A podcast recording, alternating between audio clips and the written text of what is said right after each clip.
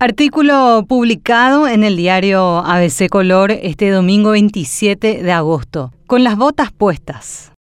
En un gesto que evoca recuerdos de tiranías pasadas, la Fiscalía ha solicitado datos de periodistas que escribieron artículos sobre hechos públicos, como consecuencia de la denuncia por persecución política presentada por el expresidente Horacio Cartes. Aunque los fiscales nieguen cualquier amedrentamiento, el doloroso eco de la historia resuena, provocando un escalofrío en aquellos que aman el periodismo independiente y valiente. El mejor antídoto para la corrupción y la impunidad es seguir haciendo un buen periodismo. La libertad de expresión es un derecho humano, reflexiona Guillermo Canela, consejero jefe para la libertad de expresión y seguridad de los periodistas de la UNESCO. Esta afirmación resume la esencia misma de la lucha que los periodistas están enfrentando en estos días. Los fiscales Aldo Cantero, Daniela Benítez y Rodrigo Estigarribia han remitido oficios a los diarios ABC y Última Hora, una acción que inevitablemente nos remonta a tiempos del dictador Stroessner, cuando la nación transitaba días de oscuridad en cuanto a las libertades. Los agentes no pueden argumentar desconocimiento de nuestra propia Constitución Nacional, la cual, en sus artículos 26 y 29, proclama inequívocamente la protección y el respaldo que se le debe a los periodistas en el cumplimiento de su rol.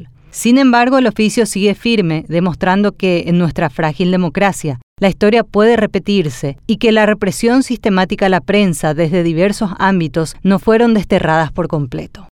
Este panorama no es simplemente un asunto entre dos medios de comunicación y la Fiscalía, trasciende las líneas del periodismo y se convierte en una cuestión que afecta a la prensa en su conjunto y a la esencia misma de la libertad de expresión. El circo de intimidación que se despliega ante nuestros ojos no es más que un intento de oscurecer la verdad, de doblegar la voz de aquellos que se atreven a denunciar los abusos de poder. Más inquietante aún es el contexto en que ocurre todo esto. Mientras los ojos se fijan en el escenario del periodismo bajo asedio, Erico Galeano, senador acusado de presunto lavado de dinero y asociación criminal, se permite el lujo de jugar un partido o en la propia residencia presidencial. Este contraste es más que una paradoja. Es una llamada de atención sobre la urgente necesidad de mantener la integridad de nuestras instituciones y de no dejarse intimidar por el mensaje que pueda dejar esta muestra de poder.